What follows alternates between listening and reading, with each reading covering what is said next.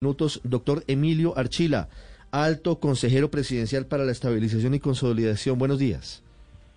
Muy buenos días, muchas gracias por esta invitación y aprovecho para desearles a ustedes y a todos sus oyentes un feliz año. Lo mismo para usted y para todos los funcionarios de la consejería, doctor Archila. Mañana se vence el plazo para que las FARC entreguen el dinero, los bienes para la reparación de sus víctimas de los delitos cometidos durante más de cuatro décadas en el conflicto. ¿Van a cumplir con lo que habían prometido?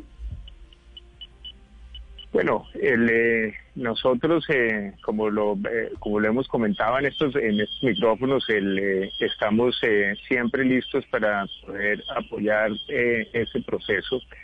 Em, lo que tenemos hasta ahora em, es es un balance en donde ellos en su propio inventario incluyeron bienes por casi un billón de pesos de esos, alrededor de 500 mil millones de pesos eh, eran temas, eh, cosas que, no se iban a poder utilizar nunca en favor de la reparación de las víctimas. Eran eh, carreteras, campañas de vacunación, cosas de ese estilo. Eso nos dejaba alrededor de 500 mil millones de pesos y de esos 500 mil millones de pesos hemos podido monetizar en este momento alrededor de 50 mil millones de pesos eh, y estamos pendientes de eh, las validaciones de títulos de algo que es alrededor del 10% de eso.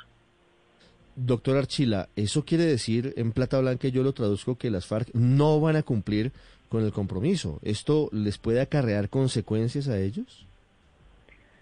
El, eh, de aquí se seguirían cuatro, cuatro rutas. Una primera ruta es, eh, está previsto en el decreto que nosotros le rindamos un informe a la JEP y un informe a la Fiscalía y es la JEP, la Fiscalía y los jueces de la República quienes pueden establecer si hay consecuencias eh, individuales, consecuencias para, para algunas de las, de las personas en proceso de reincorporación. Eh, de otra parte, eh, lo mismo que existen instancias en donde se hace el seguimiento al cumplimiento de las obligaciones del gobierno, lo, que nosotros hacemos, lo que cumplimos de parte del Estado, vamos a presentar este reporte a ellos para lo que corresponda. Eh, y en, en tercer lugar, eh, nosotros seguimos pensando que lo más importante son, eh, son las víctimas y ahí hay pues eh, la disposición a que si en algún momento aún extemporáneamente quieren aportar más bienes, pues obviamente los, los recibiríamos.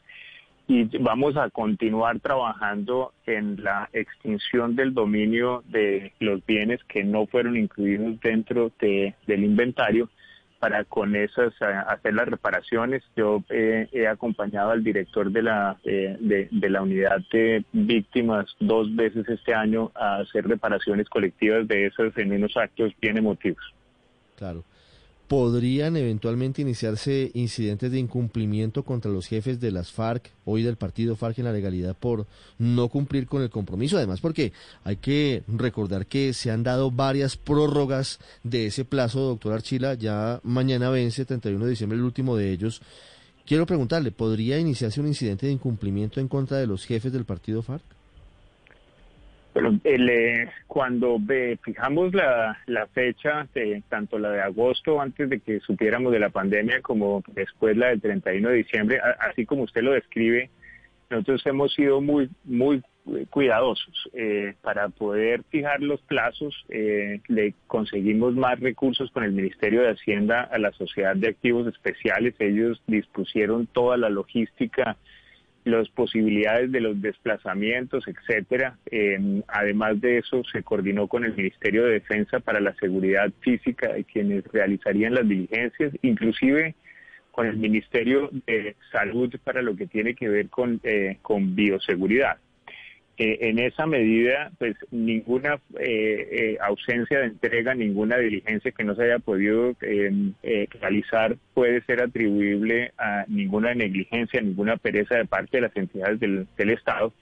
Y en ese contexto es a la, a la JEP a quien le correspondería analizar si hay adicionalmente la responsabilidad colectiva del partido FARC existen responsabilidades individuales que puedan tener efectos respecto de sus garantías.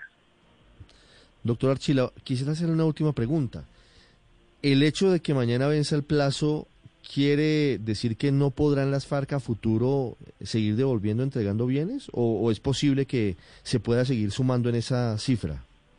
No, es, es, posible, digamos, van a ser eh, van a ser entregas extemporáneas, van a ser entregas que no van a ser hechas dentro de lo que era razonable y lo que era legalmente obligatorio, pero obviamente eh, por encima de todo eh, están y seguirán estando los intereses de las víctimas. 9.39 minutos, doctora Chila, muchas gracias. Muchas gracias a ustedes y nuevamente feliz año.